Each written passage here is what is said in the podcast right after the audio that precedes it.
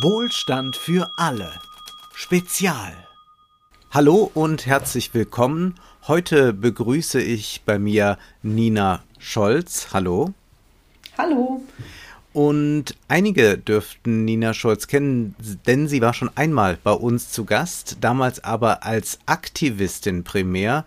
Es ging um die Kampagne Deutsche Wohnen und Co. enteignen. Heute spreche ich ein bisschen weniger mit der Aktivistin Nina Scholz und mehr mit der Journalistin Nina Scholz. Sie arbeitet unter anderem für Deutschlandradio, für die WOTS, für den Freitag und sie hat ein Buch, ein neues herausgebracht, hat ein neues Buch geschrieben. Es heißt Die Wundenpunkte von Google, Amazon, Deutsche Wohnen und Co. Was tun gegen die Macht der Konzerne? Und wir müssen mit etwas Aktuellem, mit etwas Erfreulichem beginnen, nämlich es hat sich ja etwas getan. Zum ersten Mal konnte sich an einem US-Standort von Amazon eine Gewerkschaft gründen. Vielleicht kannst du uns kurz erläutern, was das bedeutet. Ist das ein Riesenfortschritt und hat das jetzt vielleicht auch den Effekt, dass ganz viele Gewerkschaften in den USA entstehen? Das hoffe ich doch. Das ist tatsächlich ein fantastischer Sieg weil das ist bis jetzt noch nicht gelungen. Amazon ist ja ein nicht nur riesengroßes Unternehmen, das auf Überwachung setzt, ähm, sondern auch bekannt dafür, dass es einen Millionenetat ausgibt, um Gewerkschaftsarbeit zu verhindern, also Unionbusting, Arbeiterinnen einschüchtern, ähm, Gegeninformationen streuen, die Leute zu Einzelgesprächen holen, um sie dann zu überzeugen, eben keine Gewerkschaft zu wählen. Und ungefähr ein Jahr jetzt vor diesem Sieg der Gewerkschaft in New York, Staten Island, hat es schon mal einen sehr ähm, erfolgsversprechenden Versuch gegeben in Bessemer, Alabama. Da waren auch alle Augen der Presse drauf und das ist dann gescheitert. Und ähm, Beobachterinnen, die sich mit Gewerkschaftsarbeit auskennen in den USA, haben damals kritisiert, dass es eine sehr klassische Gewerkschaftskampagne war. Also viel mit ähm, Plakaten und nicht sehr konkreten Forderungen vor den Werkstoren und in Amerika ist es eben so, dass ähm, man quasi für einen Betrieb die Gewerkschaft wählt. Also es ist nicht wie hier ein Betriebsrat oder ähnliches, sondern die Belegschaft muss abstimmen, ob sie quasi dort, wo sie arbeitet, äh, eine Gewerkschaft gründet. Und das ist damals gescheitert. Und jetzt, ein Jahr später, ist es in Staten Island, New York, geglückt. Und zwar tatsächlich mit Organisierungsmethoden. Also ähm, einer der Organizer, Chris Smalls, ist bekannt geworden, als er vor zwei Jahren seinen Job verloren hat bei äh, Amazon, weil er die ähm, Arbeitsbedingungen bei Corona ähm, skandalisiert hat und hat von außen organisiert. Viele, viele haben in, im ähm, Amazon-Lager organisiert und ähm, das war tatsächlich dann auch der Erfolg, weil da haben Arbeiterinnen Arbeiter überzeugt und ähm, nur mit tatsächlich dieser Gegenmacht, die man aufbaut, kann man einem Unternehmen wie Amazon auch beikommen. Und also was ich gehört habe aus den Interviews äh, mit den Organiserinnen, haben die schon sehr viele Anfragen aus anderen mhm. ähm, Amazon-Lagern und Logistiklagern. Und ähm, ja, ich denke, wenn die anderen Arbeiterinnen sich dieser ähnlichen Strategie be äh, bedienen, könnte das auf jeden Fall was mit vielen Amazon-Gewerkschaften werden.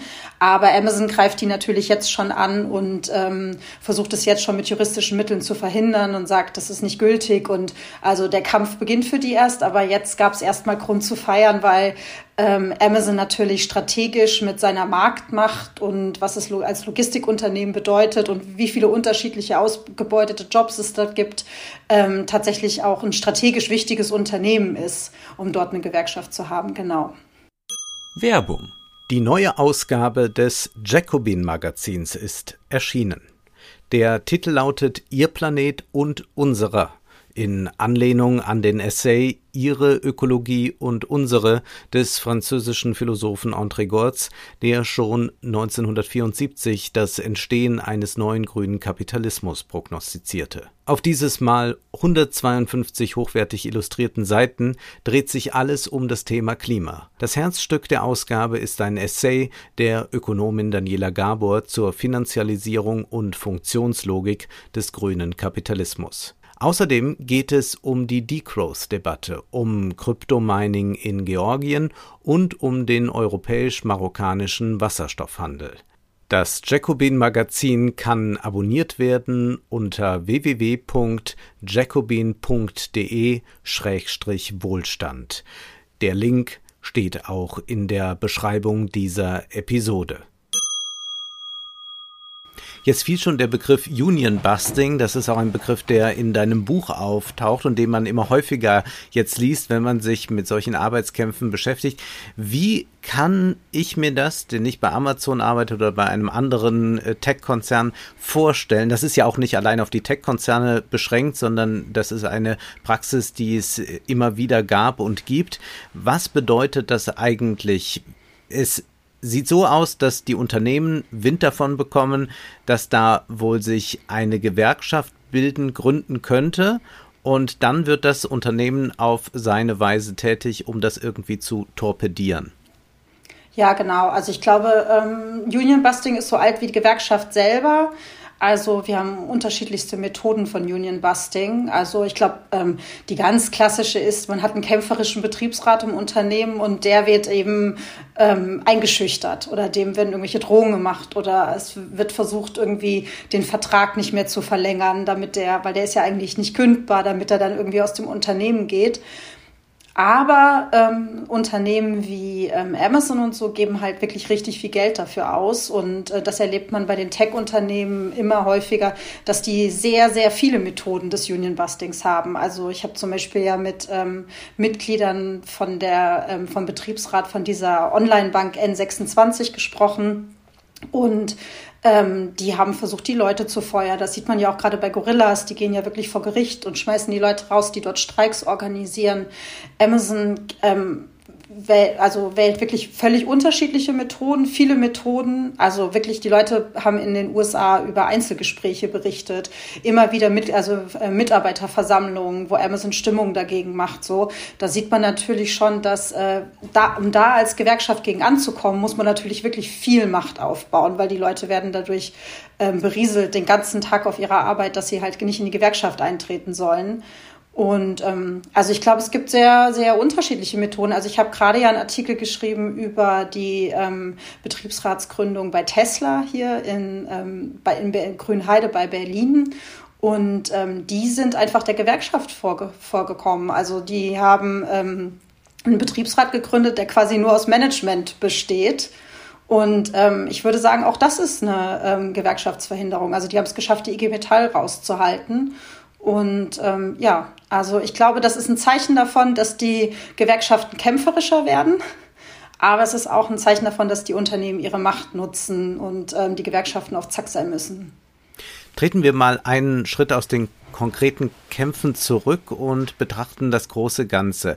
In deiner Einleitung schreibst du etwas, was vielleicht verwunderlich für manche ist. Du schreibst, Mensch und Maschine verschmelzen nicht, sondern es entstehen neue Jobs, die meisten im prekären Dienstleistungssektor und im unterfinanzierten Care-Bereich. Wir erleben eine Restrukturierung des Kapitals, keine Vollautomatisierung. Das heißt also, jene, die viel hausieren gehen in den Talkshows und sagen, bald sind wir ja alle arbeitslos, die Maschinen übernehmen das, wir müssen jetzt noch schnell für ein bedingungsloses Grundeinkommen sorgen, damit wir dann alle was zu essen haben, aber eigentlich wird die Arbeit von Maschinen gemacht in Zukunft. Da widersprichst du eindeutig und beschäftigst dich auch mit denen, die zwar mit Maschinen arbeiten müssen, aber die keineswegs durch sie ersetzt werden. Ja, genau. Ich glaube, das ist eine Phantomgeschichte. Also natürlich gibt es immer wieder neue Maschinen und Algorithmen etc., die halt genutzt werden, aber diese, ähm, dieses ähm, Märchen, das uns erzählt wird, dass die äh, Fabriken bald vollautomatisch sind und wir uns eigentlich damit beschäftigen müssen, dass wir alle arbeitslos sind, wir erleben ja das Gegenteil. Also das ist ein Mythos und selbst wenn das eintrifft, trifft es jetzt nicht ein und wir müssen die Situation jetzt verbessern. Ähm, also mal ganz davon abgesehen, dass es mittlerweile auch einfach nachgewiesen ist, dass sowas wie Vollautomatisierung etc. viel zu teuer ist.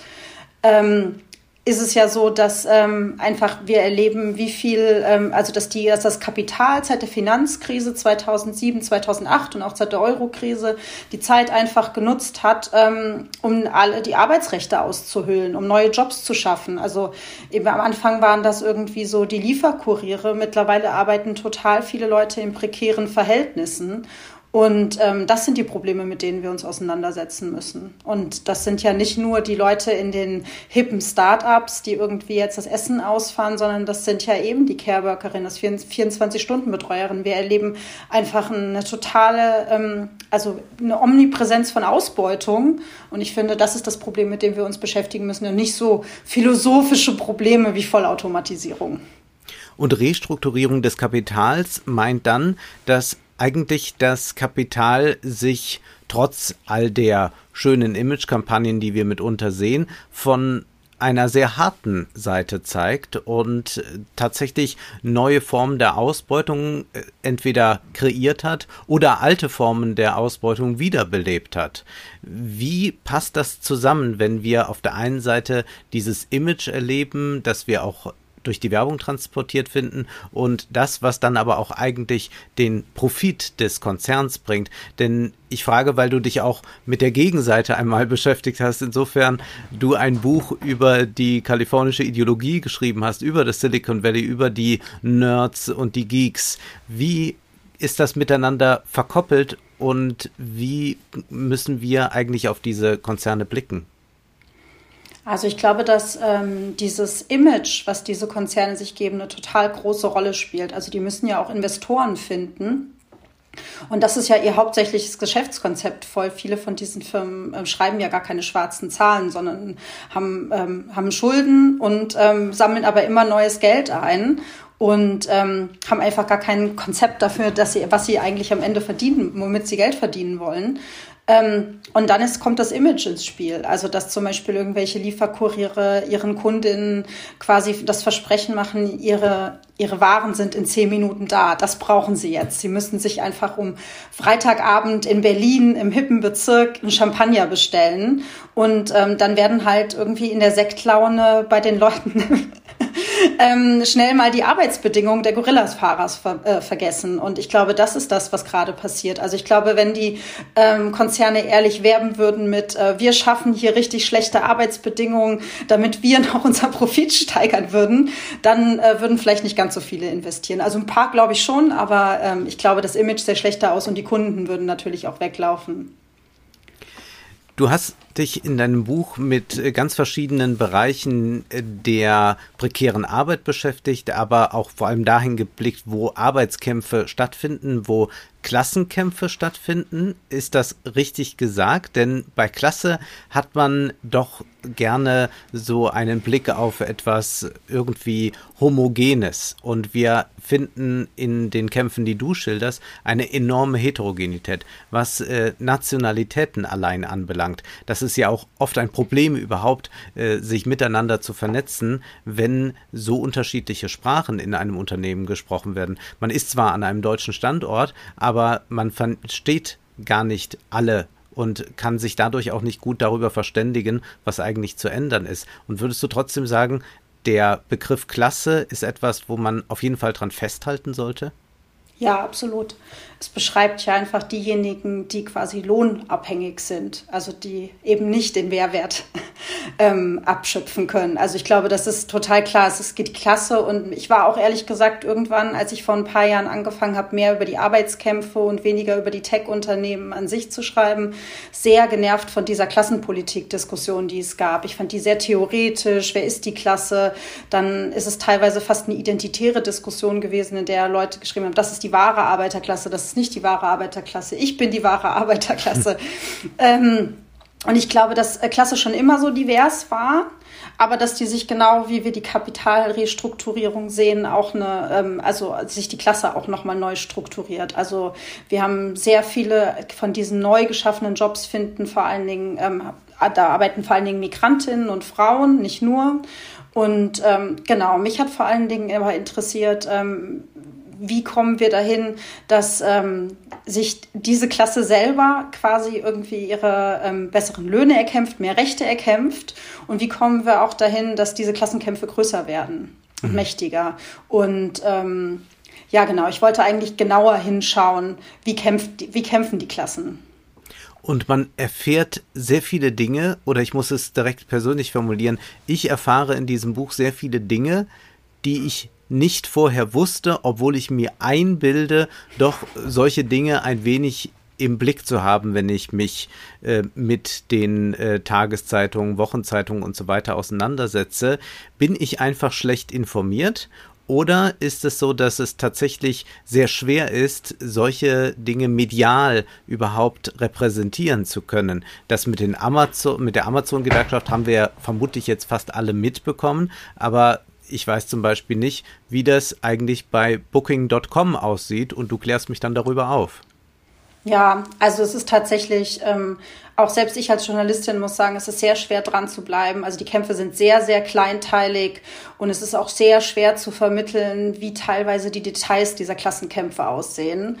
Also ich habe schon versucht, im Buch das nochmal zu kondensieren auf bestimmte Kämpfe. Also auch bei Booking.com, da geht es ja darum, wie die einen Betriebsrat gegründet haben und wer in diesem Betriebsrat arbeitet, eben äh, kaum deutsch sprechende Leute ähm, ist, das, ist die Reise mittlerweile auch schon weitergezogen, weil äh, Booking.com seine Standorte aufgibt und an Majorel vom Bertelsmann Verlag ein ähm, sehr berüchtigter Callcenter-Betreiber ähm, abgibt. Also da gibt's hoffentlich bald neue Kämpfe. Und ähm, das beschreibt auch schon die Schwierigkeit. Also ich glaube, ich bin ja auch, also ich bin ja auch aktiv bei Deutsche Wohnen enteignen. Und es ist einfach schwer, diese Kämpfe immer wieder in die Öffentlichkeit zu bringen und den, also den Menschen auch zu sagen, bleibt dran. Also ich glaube, man hat manchmal Kämpfe wie Gorillas oder Amazon, da interessieren sich die Leute vor für, ich glaube zum Beispiel die Kämpfe der ähm, Krankenhausbeschäftigten sind sehr schwer in die Öffentlichkeit zu bringen, trotz Corona oder zum Beispiel der 24-Stunden-Betreuerinnen. Mhm. Da gibt's ähm, sehr wenig Interesse, genau. Die sind einfach wenig sexy, genau. Du beschreibst in dem Buch die kleinen Schritte und es sind viele vonnöten, wenn man wirklich etwas erreichen will. Und dann ist aber doch wieder erstaunlich, welchen Dominoeffekt offenbar das eine oder andere haben kann. Um noch mal ganz kurz über Amazon zu sprechen, Jahre zuvor gab es den ersten Streik überhaupt in der Firmengeschichte in Bad Hersfeld. Und plötzlich gab es auch eine mediale Aufmerksamkeit dafür, dass man sagte, wieder sind Arbeiter, die bestreiken jetzt den Konzern Amazon, David gegen Goliath, das Bild ist dann schon gleich gesetzt. Welche Effekte glaubst du hat das, wenn man vom Lokalen aus nur agieren kann, aber doch es mit dem internationalen Konzern zu tun hat? Ich finde gerade Amazon ist da wirklich ein total gutes Beispiel. Also 2013 gab es dort den ersten Streik überhaupt bei Amazon, wie du ja schon gesagt hast, ähm, in Deutschland. Das hätte, glaube ich, auch niemand gedacht. Mhm. Und Amazon ähm, hat das gemacht, was multinationale Konzerne machen, nämlich ein Logistiklager in Polen auf und hat gedacht, okay, dann wenn die Deutschen streiken, dann können wir immer noch aus Polen liefern. Und ähm, dann haben die polnischen Amazon-Arbeiterinnen gestreikt. Und mittlerweile gibt es echt eine starke internationale Vernetzung. Ich glaube, die haben sich letzte Woche erst wieder getroffen. Und denen ist schon klar, dass man so einem transnationalen Unternehmen wie Amazon auch nur mit transnationalen Streiks beikommen kann. Und auch wenn das jetzt ähm, 2022 vielleicht noch Zukunftsmusik ist, ähm, ist ja die, zum Beispiel die erste Gewerkschaftsgründung in den USA schon ein Zeichen, dass es jetzt wenigstens ähm, über den Atlantik rübergeht. Und ähm, genau, ich glaube, das ist ein starkes Zeichen dafür, dass ähm, sich die Kämpfe was voneinander abgucken. Und aber auch gleichzeitig, ähm, dass es nicht das eine Rezept gibt. Ich glaube, das zeigen die Kämpfe im Buch auch. Man kann voneinander lernen, man kann miteinander lernen, man kann miteinander größer werden, aber ähm, es gibt nicht das eine Rezept für den einen Arbeitskampf. Die Bedingungen sind einfach sehr unterschiedlich und äh, man muss dann schon immer gucken, was funktioniert bei einem vor Ort. Wenn du sagst, wir haben diese lokalen, regionalen Unterschiede und zugleich aber so eine internationale Vernetzung, da stellt sich für mich die Frage, ob wir dann auch zu einer transnationalen Identität kommen oder dass wir ein Arbeiterklasse-Subjekt haben, das dann wirklich keine Vaterländer mehr kennt? Ist das sehr utopisch gedacht? Denn im so konkreten Falle, und du listest ja eine, einige auf, findet sowas ja durchaus statt. Ja, ich kann mir tatsächlich nichts anderes vorstellen als eine internationalistische Arbeiterinnenklasse. Und ich finde zum Beispiel sehr anschaulich ähm, bei den 24-Stunden-Betreuerinnen in der Schweiz, die sich organisiert haben, ähm, da bekommt die eine ja von ihrer, von ihrem Arbeitgeber gesagt, also als sie sich über ihre Arbeitsbedingungen beschwert, die wirklich sehr schlimm sind und ähm, sie möchte da nicht mehr in der Betreuung sein, sie ist da sehr isoliert und ähm, sie kommt eben aus Polen. Ja, also wenn du das nicht machst, dann kommt eine Ukrainerin. die ist noch billiger als du. Mhm. Und das zeigt ja schon, ähm, dass das Kapital quasi diese Konkurrenz nutzt, aber dass diese Betreuerinnen, wenn sie sich zusammenschließen, eigentlich stärker sind. Also klar, ich finde auf jeden Fall, Arbeiterinnenklasse muss immer international vernetzt und solidarisch miteinander sein. Mhm. Und du präsentierst da unglaubliche Zahlen. Äh, wenn man jetzt mal anschaut, wie viele Menschen aus dem Ausland kommen, um hier zu betreuen, dann vor allem ja Alte zu betreuen, da sind die Zahlen erstmal gar nicht da. Das ist ja auch erstaunlich, dass man das gar nicht so genau sagen kann. Dann gibt es aber vom DGB eine Schätzung, dass es in Deutschland 600.000 Betreuer aus dem Ausland sind. Und vielleicht kannst du ein bisschen äh, skizzieren für die, die das Buch noch nicht gelesen haben, wie solche Vernetzungen da passieren, gerade unter den Frauen, die ja sehr isoliert leben, insofern als sie gebucht werden und dann zum Beispiel im Haus des Großvaters wohnen und den rund um die Uhr pflegen, aber eigentlich keinen Kontakt zu anderen polnischen oder ukrainischen Pflegerinnen haben. Ja, ich fand das Beispiel sehr, sehr mutmachend. Also, weil die ja quasi, das ist ja das Worst Case der Organisierung, dass die da so isoliert in den Häusern sind, die Sprache des Landes nicht sprechen, teilweise auch unterschiedliche Sprachen nochmal von den Betreuerinnen. Aber die, die ich ähm, also interviewt habe in Basel, ähm, die haben sich alle immer in der Kirche getroffen. Mhm. Und hatten dadurch, dass sie diesen gemeinsamen Ort hatten, auch einen Ort, äh, wo die Gewerkschaft sie treffen und beraten konnte und eben auch die Organisierung anstoßen konnte. Und dann gab es eben ein, zwei mutige Frauen, die sind vorangegangen und mittlerweile gehen viele hinterher. Ich glaube, in Basel gibt es mittlerweile auch eine Genossenschaft der 24-Stunden-Betreuerin. Und ich finde, das äh, zeigt auch schön, dass diese langen Kämpfe auch immer noch irgendwo hinführen. Also, dass die nicht einfach irgendwie ins Leere laufen.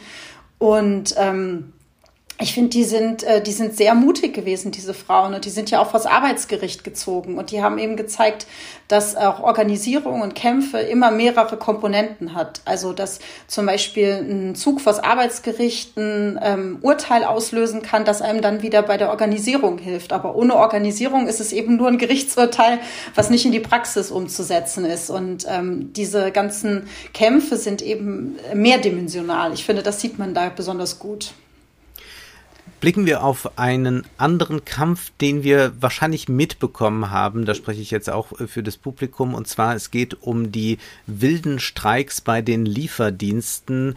Ein Name ist schon gefallen, Gorillas in Berlin und glaube ich auch in einigen anderen Städten. Es ändert sich so schnell, man verliert auch äh, rasch den Überblick. Auch das ist selbstverständlich schwierig, schreibst du, für die Organisation, dass man gerade in dem Unternehmen was erwirkt hat, aber das Unternehmen gibt es dann schon morgen nicht mehr, weil es aufgekauft wurde und dann dann fängt oft äh, die Arbeit wieder von vorn an. Vielleicht kannst du erst äh, uns mal definieren, was wir unter wilden Streiks verstehen und wie sehen denn nicht wilde Streiks aus? Mhm. Wilde Streiks sind ähm, Streiks, die quasi nicht innerhalb von einem Tarifkampf ähm, von der Gewerkschaft genehmigt wurden, ähm, genau. Und die sind, also es ist umstritten, ob sie in Deutschland verboten sind oder nicht. Also es gibt gerade einfach einen Rechtsstreit darum. Also ich glaube, die ähm, UN sagt, das ist nicht so.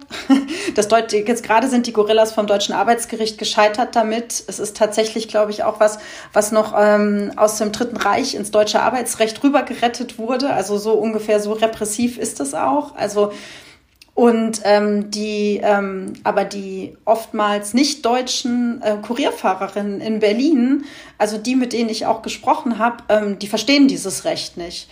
Die kommen mhm. aus Ländern, wenn man unzufrieden ist und äh, der, das, der Lohn ist nicht gekommen und die waren auch eben oft schon in prekären Jobs vorher oder kennen das von ihren Eltern, dann streikt man. Dann streikt man so lange, bis man seinen Lohn bekommt und die finden, das ähm, deutsche Recht ist einfach Unsinn. Und ähm, die greifen das auch gerade einfach vom Arbeitsrecht an. Also ich hoffe, die ziehen jetzt auch die Gorillas ähm, vor die nächste Instanz, weil ich glaube, das ist ein Thema, was uns in den nächsten Jahren oder Jahrzehnten noch beschäftigen wird, weil zum Beispiel ähm, auch der feministische Streik oder der Care-Arbeiterinnen-Streik ist ja nicht möglich, weil ein politischer Streik in Deutschland verboten ist. Und ähm, viele von diesen Streiks in diesen neuen Klassenkämpfen, wenn man es denn mal so nennen will, wären wilde Streiks, eben weil sie nicht eingehegt sind durch Tarifrunden und sozialpartnerschaftliche Gewerkschaften, einfach weil es wahrscheinlich auch gar keine Gewerkschaften in dem Bereich gibt. Und deswegen ist es wirklich wichtig, ähm, dass verschiedene Arbeiterinnen sich da das Recht erkämpfen oder nehmen oder beides. Wo liegt denn der entscheidende Vorteil für wilde Streiks? Denn man könnte ja auch versuchen, anzudocken an eine Gewerkschaft, die es schon gibt, versuchen da unter diese Schirmherrschaft zu kommen und dann streikt man da mit einer Institution gewissermaßen, die schon etabliert ist. Aber was ist jetzt der Vorteil bei diesen wilden Streiks? Sind die auch in dem Sinne als wild zu verstehen, dass sie vielleicht subversiver sind?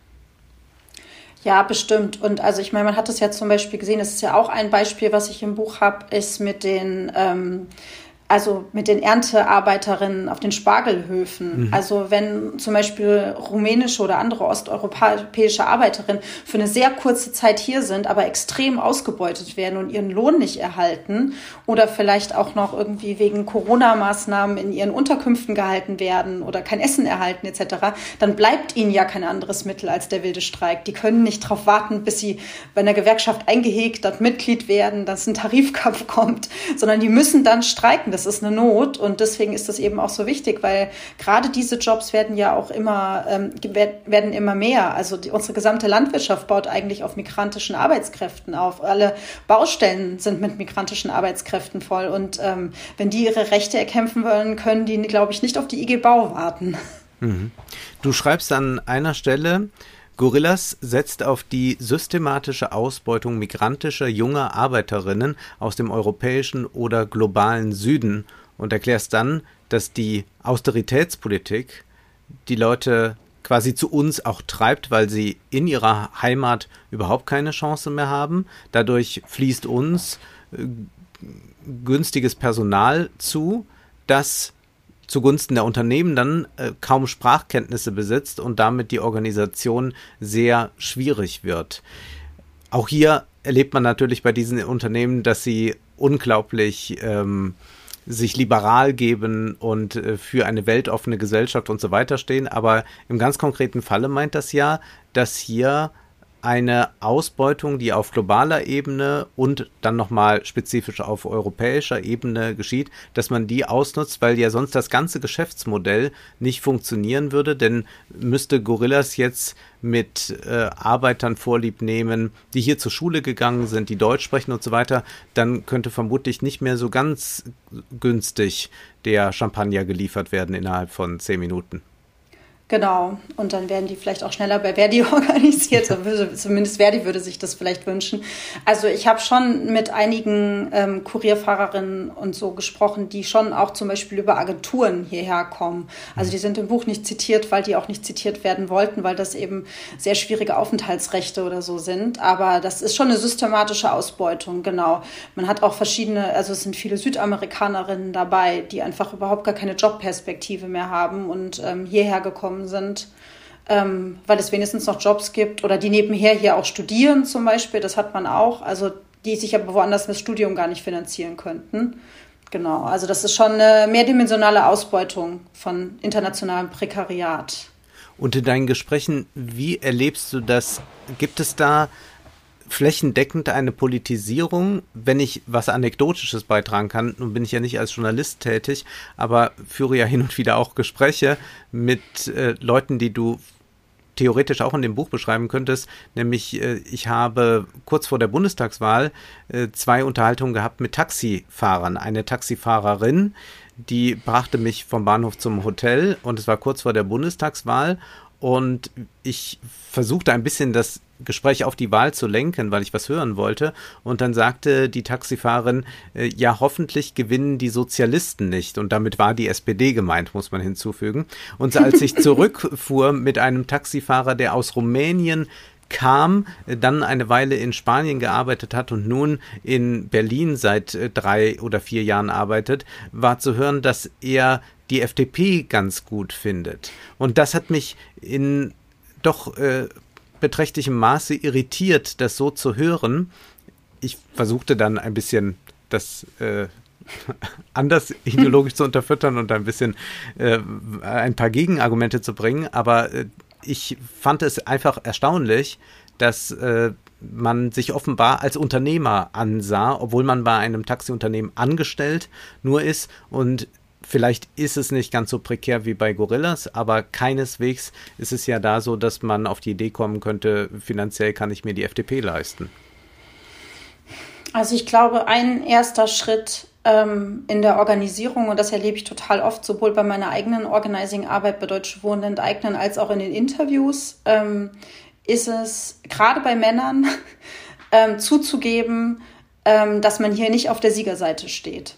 Mhm. Und ich glaube, das ist extrem schwierig für extrem viele Leute, weil ähm, wir in einer Gesellschaft leben, die uns vermittelt, wenn wir nicht auf der Siegerinnenseite sind, ähm, dann ist gleich alles verloren. Dabei ist das hier ja der erste Schritt irgendwie, um sich mit anderen zusammenzutun gegen die mächtigen Unternehmen.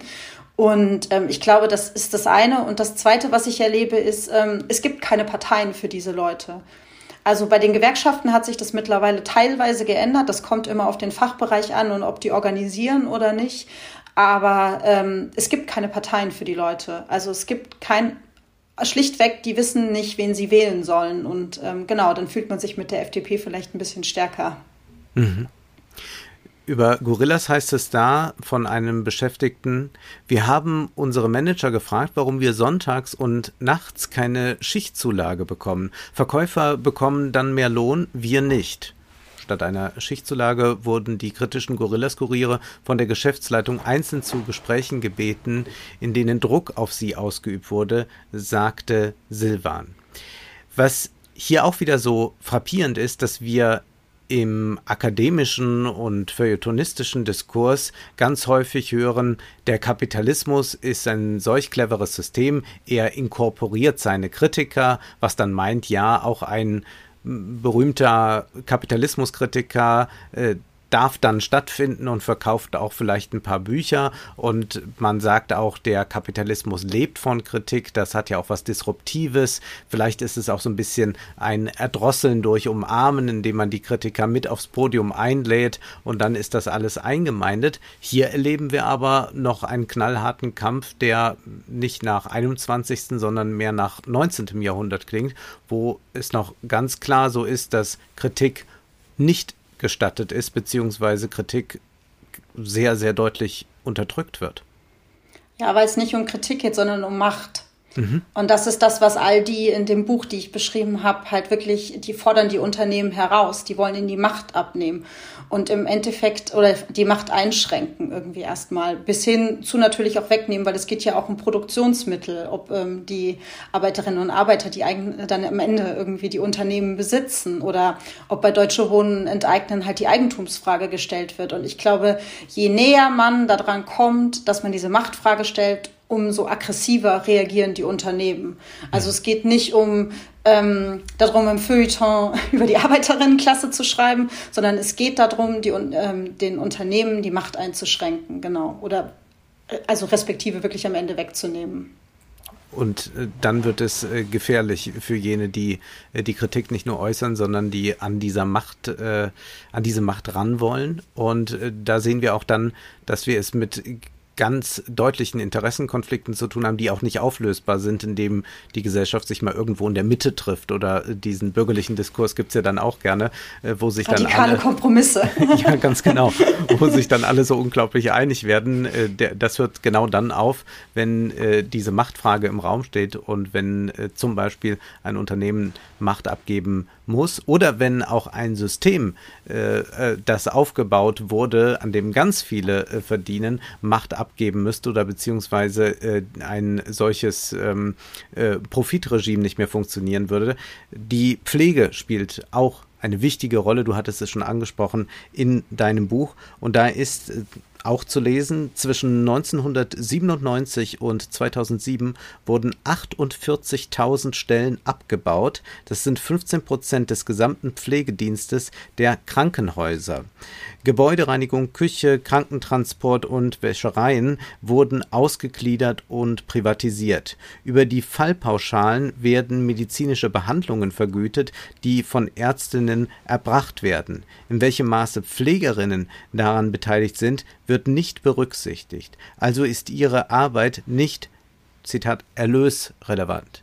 Das heißt, errechnet werden nur die Behandlungen und die Pflegearbeit ist eigentlich nur zusätzliche Kosten, die man hat, aber das wird nicht als etwas, was an sich auch Wert schafft, wenn man so möchte, äh, äh, was in dieser Weise überhaupt nicht wahrgenommen wird, sondern es ist einfach ein Kostenfaktor, den es dann gilt zu minimieren.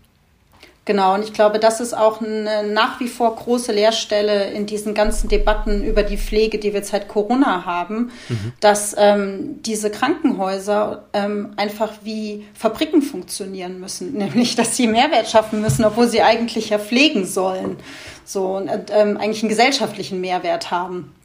Und ähm, das, also ich habe gerade letzte Woche wieder mit einer ähm, Krankenpflegerin telefoniert und ähm, also es ist jetzt rausgekommen, es gibt wieder diesen unwürdigen Corona-Bonus, wo es ja die ganze Zeit, der auch nur Augenwischerei ist, ob jemand 400 Euro bekommt oder nicht, wenn er eigentlich mit seinen Kräften am Ende ist. Hm. Und es bekommen die Stationen, ähm, die eben Betten haben, ähm, diesen Pflegebonus, nicht aber die Notaufnahmen, weil die eben keine, äh, weil da keine Menschen liegen, nicht in Betten liegen und auch keine Menschen länger beatmet werden. Und ich habe eine äh, Pflegerin erreicht am Telefon, die ähm, hatte sich gerade bei einem Patienten angesteckt. 15 Leute haben im letzten Jahr noch gekündigt, inklusive Ärzte, konnten einfach nicht mehr. Die sind gnadenlos unterbesetzt und die spüren das einfach an jeden Tag am Leib. Und ähm, es geht da nicht um ein bisschen mehr Lohn. Es geht darum, einfach die Pflege zum Beispiel wieder aus der Profitlogik herauszubringen. Und ich finde, das ist wirklich an den Krankenhauskämpfen extrem beeindruckend. Also die haben sich nach und nach organisiert. Es war klar, es hilft ihnen keiner. Die haben wirklich ähm, Streiks organisiert. Die haben Ersatz, also in einem Bereich, wo Leute früher gesagt haben, man kann nicht streiken, also Pendant zum Willenstreik, also eben auch sehr, sehr mutige Streiks in einem Bereich, wo es vorher keine Erfahrungen gab. Und für die ist klar, erst wenn, die Krank wenn das Krankenhaus nicht mehr wie eine Fabrik funktioniert, sondern wieder als Krankenhaus, wo Menschen gepflegt werden, ähm, ist dieser Kampf an seinen Endpunkt gekommen. Weil sonst kämpft man immer nur um ein bisschen mehr Lohn oder um eine Personalstelle mehr. Und ähm, das ist wirklich spannend, wie dieser, wie dieser kollektive Kampf, ähm, jetzt gerade ähm, stehen ja in Nordrhein-Westfalen wieder die Pflegekräfte vorm Streik, ähm, gemeinsam an, sind die an diesen Punkt gekommen und haben ganze Krankenhäuser einfach bestreikt. Gegen alle Parteien. Ohne jetzt sozialromantisch zu werden. Aber es ist ja so, dass all diese Probleme, die du beschreibst, ja zunächst einmal auf das Individuum treffen. Also ich bin Pfleger und merke, ich habe Stress, ich bekomme nicht genügend Lohn und so weiter. Und dann kann es ja nur im Kollektiv gelöst werden, weil als Einzelner bin ich nicht mächtig genug, ich bin nicht der Unternehmer, der entscheiden kann, ab sofort äh, muss man nur noch äh, 30 Stunden statt 40 Stunden arbeiten oder so etwas. Wie erfährst du bei deinen Interviews die Atmosphäre, die sich ergibt, wenn sich eine solche Kollektivität herstellt? Ähm, ich glaube, ähm, weil das Beeindruckendste ist immer, wie ähm, die Ohnmacht verschwindet. Also in dem Augenblick, wo Organisierung und Kollektivität da ist, verschwindet bei den Arbeiterinnen die Ohnmacht sondern es gibt ein klares Ziel und ähm, es gibt eine klare Möglichkeit, was gemeinsam zu erkämpfen. Und dann ist es nicht mehr die Schimpferei über die Arbeitsbedingungen und ähm, vielleicht auch nicht das Gegeneinander und das ähm, irgendwo hinschauen, wo jemand anderes ähm, vielleicht eine Stunde mehr gearbeitet hat oder ich habe eine Stunde weniger gearbeitet, warum hat der schon wieder frei, sondern dann wird da wirklich ein, eine Kollektivität draus. Man erkämpft etwas gemeinsam und das ist etwas total Beeindruckendes. Wie müssten sich die großen Gewerkschaften verändern, um überhaupt Schritt zu halten mit der sich so rasant verändernden Arbeitswelt? Also ähm, ich finde es immer ganz äh, interessant, immer wenn ich was Positives über Verdi schreibe, dann äh, kriege ich böse Nachrichten von Leuten, die eher in den Basisgewerkschaften sind. Und wenn ich was Positives über Basisgewerkschaften schreibe, kriege ich böse Nach äh, Einschriften irgendwie von DGB-Gewerkschaften. Aber ich glaube, ähm, auch die großen Gewerkschaften haben sich ja mittlerweile verändert. Also ich finde zum Beispiel bei Amazon, das war ja eins unserer ersten Beispiele, das war ja Verdi, die da die Einsicht hatten, ähm, man muss tatsächlich ähm, Person für Person organisieren und nicht mit so einer Gewerkschaftskampagne irgendwie vor den Werkstoren ähm, wird man Amazon nicht beikommen. Und da gibt's Fachbereiche oder die Krankenhausstreiks eben, das ist ja auch Verdi. Also es gibt schon äh, Krankenhausfachbereiche, die haben das innerhalb der Gewerkschaft durchgesetzt und ich weiß von denen, die das durchgesetzt haben, dass das auch harte Machtkämpfe waren. Aber es gibt auch große Bereiche, die wollen immer noch ähm, an der, am Tisch mit den Unternehmen verhandeln.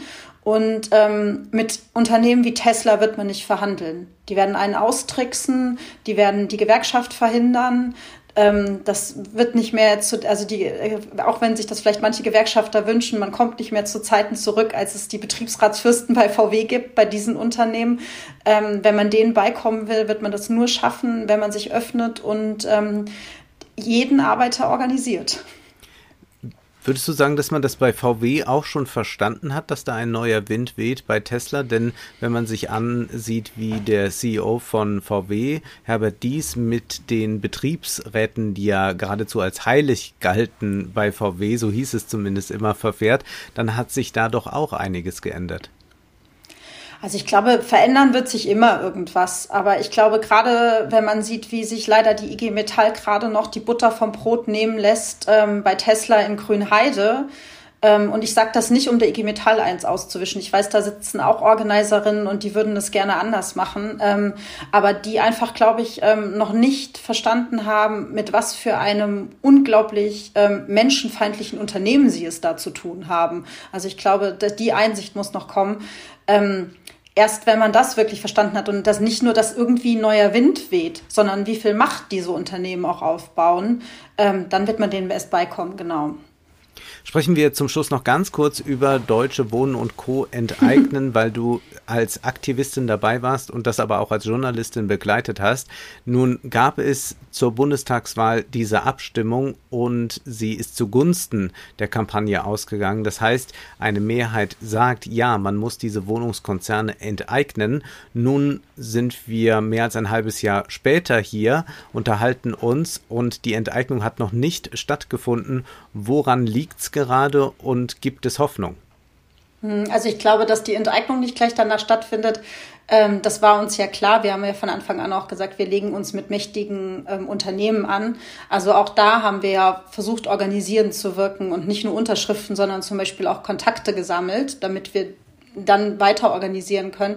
Tatsächlich ist es so, ähm, die SPD verschleppt. Es gibt eine Expertenkommission, ja, da geht es gerade in der Kampagne darum, ob wir daran teilnehmen oder nicht. Das ist eine Diskussion, beziehungsweise ob wir Experten in diese Kommission entsenden, wo dann quasi darüber beraten werden soll, wie der ähm, Artikel 15 des Grundgesetzes also zur Enteignung angewendet werden soll. Hertha Deubler-Gmelin ist äh, dabei, ja. die ich, glaube ich, seit 15 Jahren nicht mehr im Fernsehen gesehen habe. ja, genau. Ich hatte die auch kurz vergessen. Und ähm, aber ich glaube, ähm, egal ob die Kampagne am Ende entscheidet, ob sie in dieser Expertenkommission mitmacht oder nicht, ähm, wird, glaube ich, die Durchsetzung des Volksentscheids auch hier wieder nur über Organisierung stattfinden. Also ich, wir sind gerade dabei, wieder in die Kieze zu gehen, in die Vonovia-Siedlung, Mieterinnen zu organisieren. Und ähm, die Berliner Mietenbewegung war ja immer am vitalsten und am stärksten, wenn sie gut organisiert war. Und ähm, ich glaube, abseits von der Expertenkommission ist das jetzt das, was wir in diesem Jahr unter anderem vorhaben und natürlich noch einiges anderes.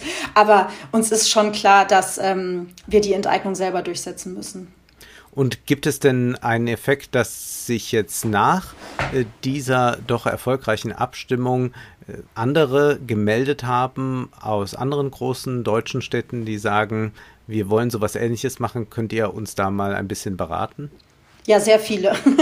Also auch aus sehr vielen Bereichen. Aber ähm, ich kann zum Beispiel hier eine herzliche Einladung ähm, aussprechen. Vom 27. Mai bis 29. Mai werden wir in Berlin an der TU eine Enteignungskonferenz veranstalten, wo es um Enteignung im Mietenbereich, aber auch in anderen Bereichen gehen wird. Ähm, wer was, äh, also von ähm, Organizing-Workshops bis zu den ganz, ganz großen Fragen wird da alles behandelt. Und ähm, genau, es gibt eine bundesweite Vernetzung. Deutsche Wohnen ist ja mittlerweile Vonovia und diese sind ja auch ähm, bundesweit aktiv. Also ähm, da wird noch einiges kommen und ähm, so wie ich gehört habe, geht jetzt in Hamburg bald die nächste Enteignungskampagne an den Start. Sehr gut. Ich möchte zum Schluss nochmal auf das Buch von Nina Scholz hinweisen, das ich sehr zur Lektüre empfehle. Die kleinen Schritte, die gilt es auch nachzuvollziehen und vielleicht ist auch dann das Interesse bei den einen oder anderen geweckt, sich auch zu engagieren, auch zu aktivieren. Das Buch heißt Die wunden Punkte, was tun gegen die Macht der Konzerne und ist bei Berz Fischer erschienen. Vielen Dank, Nina, für das Gespräch. Ich danke dir. Das war Wohlstand für alle. Ihr könnt uns finanziell unterstützen über paypal.me-ole und Wolfgang oder über die in der Beschreibung angegebene Bankverbindung. Herzlichen Dank!